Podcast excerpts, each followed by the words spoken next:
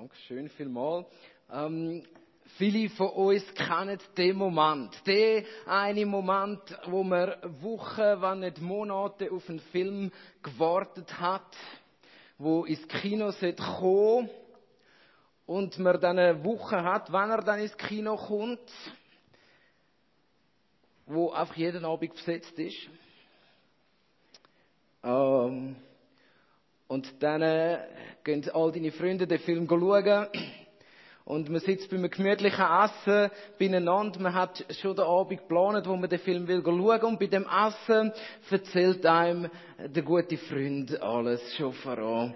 Ähm, es gibt einen Fachbegriff, den nennt man Spoiler Alert. Ähm, das hat der Luki gemacht. Danke, Luki, du hast den ganzen Abend schon kaputt gemacht.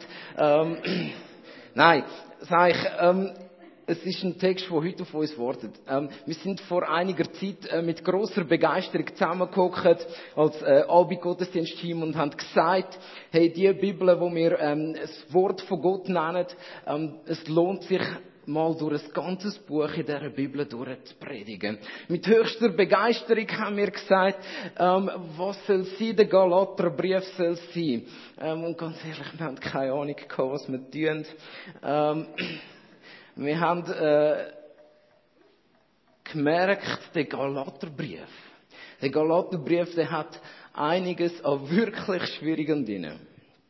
Der Galaterbrief hat auch langfädige Momente drin, oder Sachen, wo, wo man unglaublich weit die Kultur von dieser Zeit muss eintauchen muss.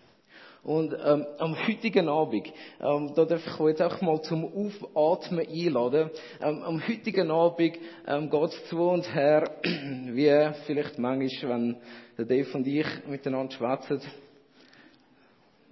und einander wieder mal sagen, was wir besser machen könnten. Hört auf den Text. Galater 2, Verse 11 bis 21. Also es steht wirklich da, die, die das nicht glauben, dürfen mitlesen. Doch als Petrus dann nach Antiochia kam, der Ort, wo der Paulus war, sah ich, Paulus, mich gezwungen, ihn vor der ganzen Gemeinde zur Rede zu stellen. Denn so wie er sich dort verhielt, sprach er sich selbst das Urteil. Zunächst hat er zusammen mit den nichtjüdischen Geschwistern an den gemeinsamen Mahlzeiten teilgenommen. Als dann aber einige Leute aus dem Kreis um Jakobus kamen, zog sich Petrus aus Angst vor den Verfechtern der Beschneidung zurück und sonderte sich von den Nichtjuden ab. Und genauso unaufrichtig verhielten sich in der Folge die anderen jüdischen Geschwister. Sogar Barnabas, ähm, es schien so, als wäre Paulus sein letzter Kamerad im Kampf gegen das äh, Schauspiel. Sogar Barnabas ließ sich dazu hinreißen, dieses heuchlerische Spiel mitzumachen. Als ich nun sah, dass, sich, dass sie den richtigen Weg verlassen hatten, den Weg, der mit der Wahrheit des Evangeliums übereinstimmt, sagte ich in Gegenwart aller zu Petrus. Puh, du selbst nimmst dir, obwohl du ein Jude bist, die Freiheit, dich über die jüdische Lebensweise hinwegzusetzen und wie ein Nicht-Jude zu leben. Wieso zwingst du dann die Nichtjuden, sich der jüdischen Lebensweise anzupassen? Es stimmt, unsere Herkunft nach sind wir Juden. Wir sind keine Sünder. Ja, für und Schlusszeichen. Wie die Menschen, die heidnischer Abstammung. Aber wir wissen jetzt, dass der Mensch nicht durch das Befolgen von Gesetzesvorschriften für gerecht erklärt wird, sondern nur und einzig allein durch den Glauben an Jesus Christus. Darum haben wir unseren Vertrauen auf Jesus Christus gesetzt. Denn wir möchten vor Gott bestehen können.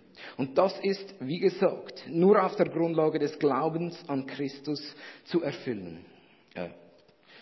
Entschuldigung, durch den Glauben an Christus möglich. Nicht auf der Grundlage der Gesetzeserfüllung. Niemand steht durch das Befolgen von Gesetzesvorschriften vor Gott gerecht da. Gerade unser Bestreben, durch die Verbindung mit Christus für gerecht erklärt zu werden, macht also deutlich, dass wir Juden genauso Sünder sind wie alle anderen Menschen. Bedeutet es dann, dass Christus im Dienst der Sünde steht? Niemals. Vielmehr bin ich es, der sich schuldig macht. Und zwar dann, wenn ich das, was ich niedergerissen habe, wieder aufbaue. Denn damit erkläre ich das Niederreißen nachträglich für falsch und erweise mich selbst als ein Gesetzesübertreter. In Wirklichkeit jedoch habe ich mit dem Gesetz nichts mehr zu tun. Ich bin durch das Urteil des Gesetzes dem Gesetz gegenüber gestorben, um von jetzt an für Gott zu leben. Ich bin mit Christus gekreuzigt. Nicht mehr ich bin es, der lebt, nein, Christus lebt in mir. Und solange ich noch dieses irdische Leben habe, lebe ich im Glauben an den Sohn Gottes, der mit mir seine Liebe erwiesen hat und sich selbst für mich hingegeben hat. Ich weise Gottes Gnade also nicht zurück, denn das Gesetz kann uns nicht dazu verhelfen, vor Gott gerecht dazustehen. Wäre es anders, dann hätte Christus nicht sterben müssen. Ähm, ist nicht ganz ein kurzer Text, ist mir völlig bewusst. Aber man muss sich das vorstellen. Die zwei größten Männer, die es in der, also neben Jesus, ähm, was neben Jesus in der Christenheit überhaupt gegeben hat und bis zum heutigen Tag, haben irgendwie ein Konfliktpotenzial gefunden miteinander. Irgendwie hat es den Moment gebraucht, wo der Paulus und Petrus mal die Meinung hat müssen sagen. Wo der Paulus an Petrus begegnet ist und gesagt hat, Petrus, was du machst, ist nicht richtig. Und ich habe den Text gelesen. Und ähm, ich habe am heutigen Abend so Predigt übernommen, eigentlich das erste Mal, weil ich gedacht habe, ähm, ja, es macht niemand anders heute Abend und habe noch gar nicht gewusst, welcher Text auf mich wartet. Und ähm, als ich dann den Text zuerst mal gelesen habe, habe ich gesagt, meine Güte. Und glauben mir, ich bin eine Zeit lang ringend mit dem Text unterwegs gewesen. Ich habe mich gefragt, Gott, wo drin ist da deine große Geschichte? Ähm, ich entdecke gerade mal zuerst zwei Leute, die sich mächtig anscheinend, ähm, die gerade miteinander in Streit hineinkommen. Ich entdecke gerade zwei Leute, die einander auch mal die Meinung sagen. Wo, bitteschön, großer Gott, ist da deine Heilsgeschichte drin? Ähm, wo wir zusammen vorbereitet haben, Dave, Dan und ich, und zusammen geguckt sind, haben wir gesagt, weißt, in jedem Abschnitt von dem Brief kommt das Evangelium vor. Wie cool ist denn das? Und ähm, und wir sind überzeugt gewesen und wir haben das gefeiert, wir haben gegessen miteinander und, und haben das genossen an dem Abend und haben gesagt, wie cool ist denn das, dass in jedem Abschnitt einfach nur Schönes, nur Gutes und ähm, noch ein bisschen kompliziert, wo man ja dann auch übergehen kann, vorkommt. Und heute ist es so weit. Heute ist es so weit, ähm, dass wir da plötzlich vor einer Geschichte stehen, wo irgendwie nicht reinpasst. Der Paulus scheint am Petrus einfach mal mächtig aus beides brünzeln. Also habe ich mich aufgemacht und habe den Text nochmal gelesen. Und wo ich den Text nochmal gelesen habe, und nochmal, und äh, nochmal, habe ich gemerkt, wie viel Evangelium drinsteckt am heutigen Abend, wie viel gute Nachricht drinsteckt, wie viel Nachricht, die tatsächlich frei macht, drinsteckt. Und ich habe gemerkt, ähm, die ganze Situation ist nicht so schlimm, wie man meinen. Und glauben wir, das ist noch fast eine liebe Übersetzung, die wir da haben. Ähm, so in einer anderen Übersetzung fängt äh, Paulus gerade mal an und sagt, Petrus, du bist einfach ein Heuchler. Du bist ein Mensch, der nicht das lebt, was er glaubt und erzählt. Ähm, ihr mögt euch vielleicht, vielleicht aber auch nicht an den letzten Sonntag, wo wir Abend Gottesdienst hatten, erinnern, wo der Dave gesagt hat, der Petrus hat der Paulus gesendet und gesagt, es ist okay, dass du sagst, wir müssen im Leben wie Juden. Es ist eine wahnsinnige Wertschätzung, die der Paulus für den Petrus hat, wo er in Jerusalem war, im Hoheitsgebiet von Petrus. Und jetzt äh, kommt der Petrus zum Paulus in Gemeinde nach Antiochia, das ist so der Ort den Superchurches zu dieser Zeit, ähm, im heutigen Syrien, was klopft und tätscht.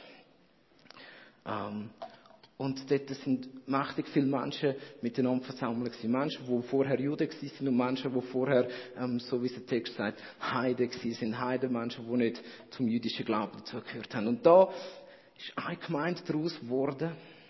Und dort kommt der Petrus rein und der Paulus fährt ihn nicht an in dem Moment. Sondern der Paulus macht etwas, ähm, wo man wirklich nur mit ein bisschen gut anschauen macht. Er fängt nämlich an und sagt, hey, der Petrus hat sich mit seinem Handeln selber verurteilt. Ich verurteile den Petrus nicht in dem Moment. Ähm, aber sein Handeln, das er an dem Moment an den Tag legt, stimmt nicht ein mit seiner Geschichte. Und es scheint es so. Und ähm, da bin ich jetzt mal ein bisschen freier, weil ich mehr kenne von der Bibel als nur den Text ähm, dass der Paulus, der Petrus an seine Geschichte erinnert. Ähm, die, die ein bisschen Latinisch können unter uns, ähm, wissen, dass äh, Petrus nicht einfach ein schöner Name ist, sondern Petrus bedeutet Fels. Ähm, Fels, das ist der Name, wo der Petrus von Jesus bekommen hat. Der Name, wo bedeutet Fels, einer, wo feststeht. Und der Fels ähm, ist gerade besonders fest am Gewackeln in dem Moment. Und droht einzustürzen. Aufgrund von Menschenfurcht. Und der Paulus fängt an, zwei Geschichten zu erzählen in dem Text hinein. Also gut. Ähm, ein bisschen literarisch.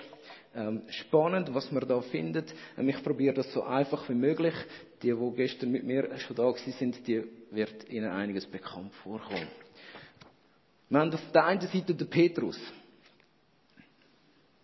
Und wir haben den Petrus seine Geschichte. Der Petrus ist geboren ähm, in Galiläa. Ähm, er war Fischerbub und neben dem Fischerbub sein ist er vor allem noch etwas gewesen, ähm, ein Jude. Und ähm, ich habe das da liebevoll dargestellt ähm, in so zwei Gebotstafeln. Ein Jude, wo erzogen wird äh, im Glauben daran, dass man Gott kann gefallen kann, indem dass man Gesetze einhaltet. Dass man sich Gott kann nähern, wenn man möglichst perfekt lebt. Man hat nicht nur die zehn Gebote gehabt, sondern man hat jenste mehr Gebote gehabt, wo man hat müssen einhalten, dass man hat können reinbleiben, dass man hat können vor den Gott herkommen. Und äh, die Juden sind ein gewaltiges Volk. Sie haben es dann geschafft, bis zu der Zeit, wo der Petrus auf die Welt kam, um die vielen zusätzlichen Gesetze, nochmal viel mehr zusätzliche Gesetze zu machen, dass man ja nicht in Gefahr kommt, schon um die zusätzlichen Gesetze zu brechen und schon gar nicht in Gefahr kommt, die zehn Gesetze zu brechen, wo Gott in den zehn Geboten gegeben hat. Ähm, der Petrus wächst auf ähm, in, in einer Erziehung, in, wo heißt, du bist dann genug gut, wenn du schaffst, das einzuhalten. Und wenn du das geschafft hast, das einzuhalten, dann darfst du dich Gott nähern.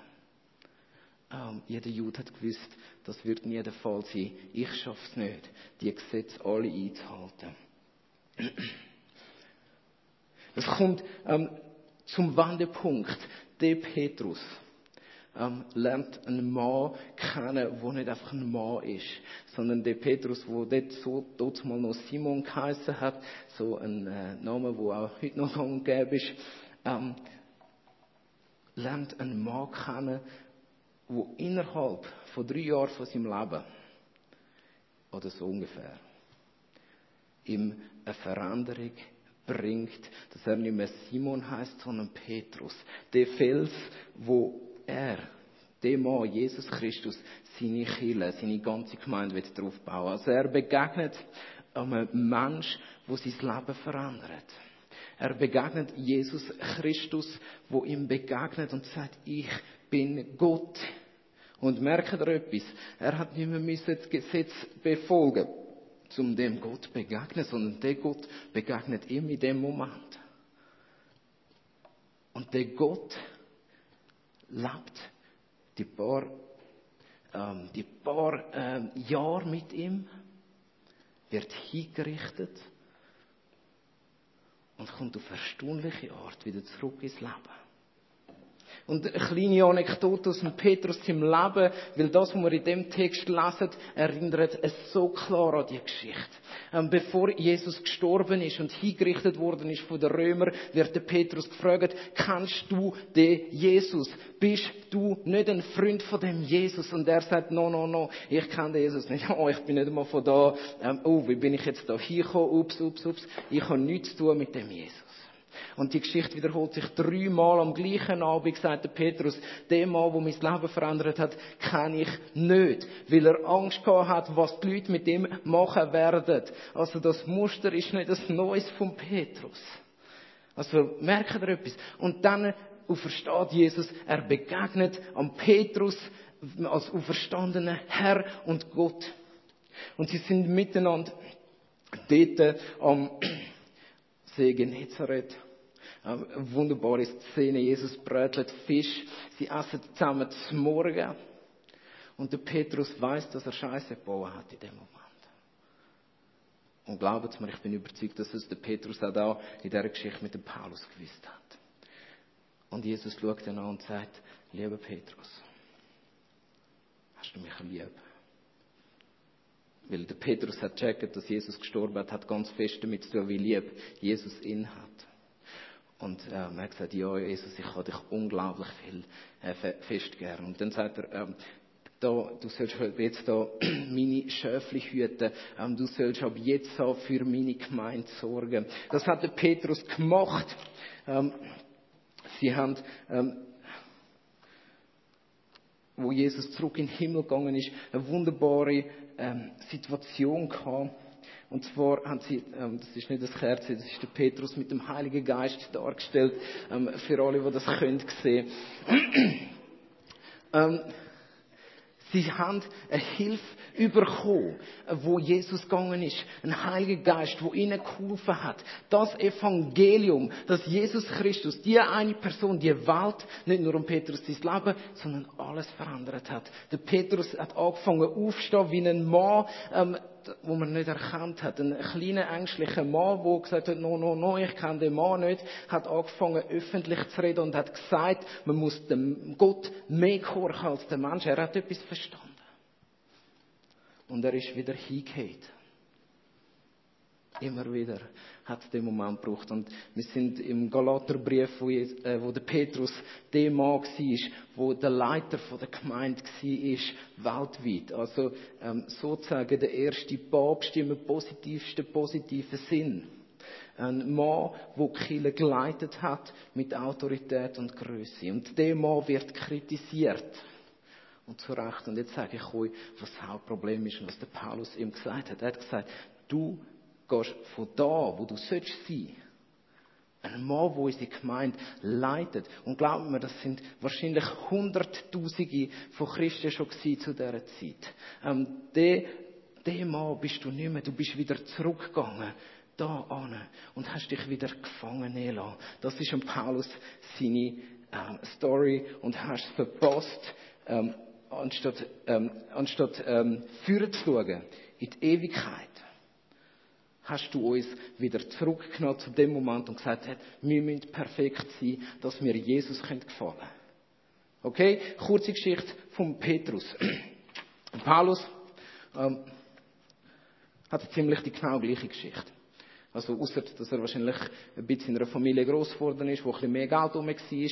Er hat ein bisschen bessere Schulen besucht und hat darum da, in dem Bereich, sich noch ein bisschen besser auskennt als der Petrus. Und der Paulus ist irgendwann auch Jesus begegnet. Also, ich mache das bewusst nicht nochmal. Ähm, und hat die gleiche Geschichte erlebt. Jesus hat ihn vom Ross gerührt. Könnt ihr nachlesen, Apostelgeschichte 9. Er ist ein begeisterter Nachfolger von Jesus geworden, hat für die Kirche Wunderbares da und hat etwas gecheckt. Und jetzt kommen wir da dazu. Er hat gesagt, das, was wir da haben, das Gesetz, das sind Handschellen. Ähm, das Gesetz versklavt uns. Das Gesetz macht uns unfrei. Das Gesetz setzt uns ständig unter den Druck, müssen perfekt sein. Das Gesetz fördert in uns den Moment, dass ja niemand darf sehen, dass mein Leben Schaden hat. Dass mein Leben ist von Erlebnissen, wo ich gesagt habe, no, no, no, den Mann, Jesus Christus, kenne ich nicht. Ähm, das Gesetz lässt so etwas nicht zu. Das Gesetz ist knallhart. Juristen sind äh, dort recht gut im Ja, falsch oder richtig sagen. Und der Paulus sagt, das da ist Gefangenschaft. Und das nimmt dich gefangen, Petrus. Er sagt ihm, Petrus, du nimmst, lass dich wieder gefangen nehmen. Jesus sagt aber etwas anderes. Er sagt, Gesetz ist nicht mehr da. Und der Paulus beschreibt das als das, was er niedergerissen hat, ähm, wo Jesus niedergerissen hat. Ähm, ich tue das symbolisch darstellen. Wir haben ein Herzli, wo Kette gesprengt hat. Ähm, wir haben Jesus, der gesagt hat, das Evangelium ist der Moment, wo dich frei macht. Es macht dich frei, weil Jesus dich liebt. Weil Jesus dir Sorge gibt, weil Jesus die Person ist, die tatsächlich in Raum und Zeit gestorben ist für dich. Lieber Petrus, wieso willst du wieder anfangen leben, als wäre das nicht passiert? Vor was fürchtest du dich eigentlich? Okay? Und das beschreibt der Paulus in dem Text nochmal grandios. Der Paulus hat die Geschichte miterlebt von Petrus, weil er sie aus seinem eigenen Leib erlebt hat. Es ist nicht lieblos, dass der Paulus und Petrus kann sagen, Petrus, was du machst, ist zurück in Gefangenschaft gehen. Aber eigentlich predigen wir doch das miteinander. Also ist doch irgendwie heuchlerisch, wenn du sagst, wir müssen wieder da sein, wenn wir eigentlich in der Freiheit leben. Also man merkt den Text, wo so ähm, angefangen hat, dass der Paulus gesagt hat, Petrus, du bist ein Lügner, ein Heuchler und du ziehst das Schlimmste vor allem noch alle mit dir mit. Und nur aus einem einzigen Grund. Nur aus einem einzigen Grund machst du das, weil du Angst hast, was echt die Leute, die da leben, könnten über dich denken. Sind ihr noch mit mir? Also das ist wichtig, dass wir das verstehen am heutigen Abend. Dass der Petrus hat etwas gemacht. Er hat nämlich den Tod von Jesus wieder retour übersprungen. Er hat ihn sinnlos gemacht. Weil er gesagt hat, das, was da passiert ist, die Zusage, Jesus, du hast mich so unendlich fest lieb, die gilt für mein Leben, glaube ich, nicht. Ich muss immer noch genügen, indem dass ich das Gesetz einhalte. Und der Paulus sagt, ich habe es genauso erlebt, Petrus. Und mit der Kraft der Liebe von Jesus habe ich die Mauern, die Handschellen, er, er redet von niedergerissen, also er hat, er hat das als Mauern gesehen. Das Gesetz hat eine Mauer gemacht um ihn herum.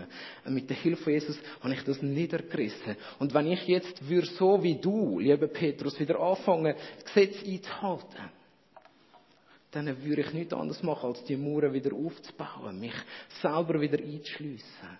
Und wir können nicht mehr die Männer sein, ähm, die Personen, die voller Vollmacht vor den Menschen stehen.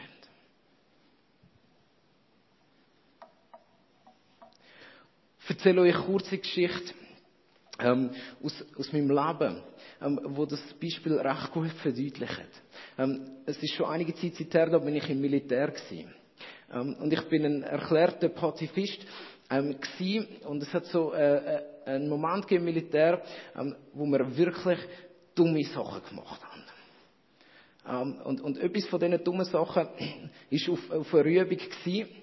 Und es gibt äh, die sogenannte ähm, sichere Schussabgabe, heißt das.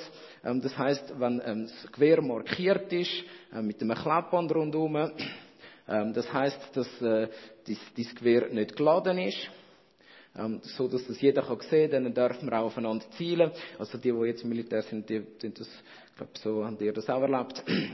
Okay, und wir haben das Spiel gemacht untereinander auf einer Übung und, und das Spiel hat geheißen Offiziere schiessen. Ähm, Offiziere schiessen heisst, ähm, wir haben angelegt, auf ähm, möglichst ähm, hohe äh, Leute im Militär, die wo, äh, während der Übung bei uns vorbeigekommen sind und, und haben in dem Sinne einfach das Klick ausgelöst.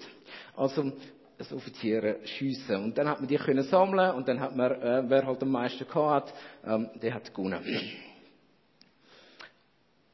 Und während der Übung ist ein Divisionär gekommen.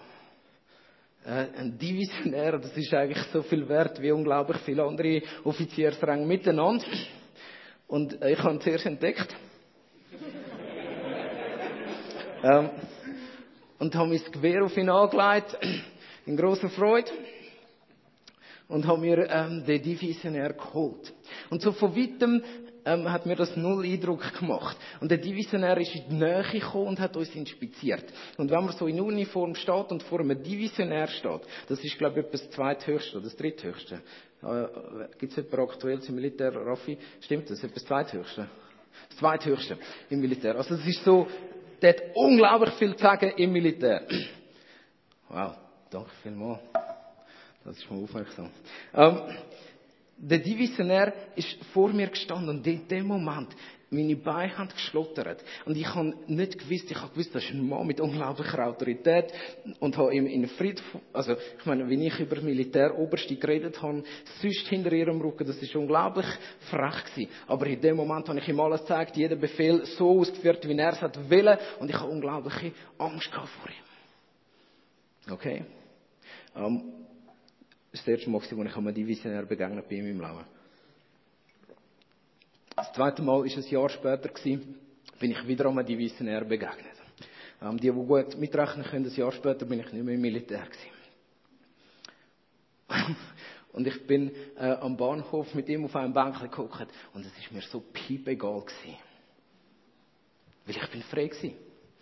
Ich habe mein Gewehr abgegeben, ich habe meine Uniform abgegeben, ich bin nicht mehr im Militär gewesen, ich habe mich nicht mehr ans Gesetz müssen halten. Und plötzlich ist mir der Grad, wo der Mann, der neben mir im Bahnhof auf dem Bänkchen gehockt ist, aber ich weiß nicht mehr, ob es der gleiche ist oder nicht, ähm, ist mir so egal gewesen. Also egal im Sinne von, er hat mir keinen Eindruck mehr gemacht. Und ähm, ja, das ist vielleicht jetzt ein negatives Beispiel, aber es zeigt genau das auf. Im Militär bin ich eingeschlossen gewesen, in das Enge hinein, in die, die Gesetze hinein, wo ich mich daran halten musste. Und der Petrus hat nichts anderes gemacht, als in dem Moment wieder zittert vor dem Divisionär. Und hat nicht geglaubt, was für eine befreiende Macht Jesus hat. Und ich weiß nicht, vielleicht findet ihr euch selber in dieser Geschichte wieder. Am heutigen Abend, vielleicht merkt ihr selber, ich bin ein Mensch, ich bin erzogen worden als ein Kind. Nur wenn du folgst, bist du wertvoll. Nur wenn du brav bist, dann genügst du bei uns in der Familie. Und das hat in dir ausgelöst, dass du gemerkt hast, ja, unsere Gesellschaft funktioniert nämlich auch so. Ähm, nur die, die sich gut verhalten, die sind etwas in dieser Gesellschaft.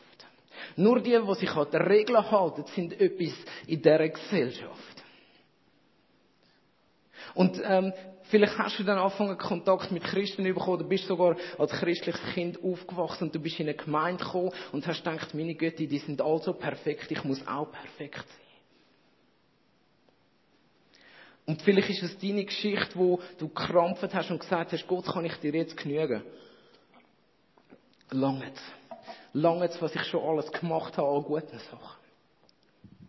Und vielleicht bist du auch Jesus begegnet. Und vielleicht ist heute Abend der Moment, wo du wieder mal Jesus begegnest, wo dir sagt, es langt. Es ist genug. Ich liebe dich. Und das langt. Ich bin gestorben für dich. Das befreit dich von dem Druck, dass du alles recht musst machen. Weil ich, Jesus, also nicht ich, äh, Jesus hat alles recht gemacht für dich. Und du bist ähm, zum Leben auserwählt, zum Freileben. Frei von dem Druck, müssen alles richtig zu machen. Und dann passiert es manchmal, dass uns etwas Graus und Dummes passiert. Dass wir wieder mal in eine fette Lunge hineinhocken und einfach einen dicken Seich gemacht haben. Und wir fühlen uns nicht wohl da drin. Und es geht uns wieder so wie am Petrus. Wir fangen wieder an, das darf niemand sehen. Ich muss etwas vorspielen. Ich muss so tun, als wäre es genug. Vielleicht geht es euch manchmal so. Und dann denkt ihr, oh, ich kann nicht mehr in Gemeinschaft mit anderen Christen kommen. Ich kann nicht mehr da sein. Ich fühle mich angegriffen von dem. Dann lasst mir euch mit Jesus sagen, es ist gut. Ich habe euch gern. Fangen nicht wieder an, vorne an. Ich will nicht immer wieder da anfangen und wieder und wieder durch.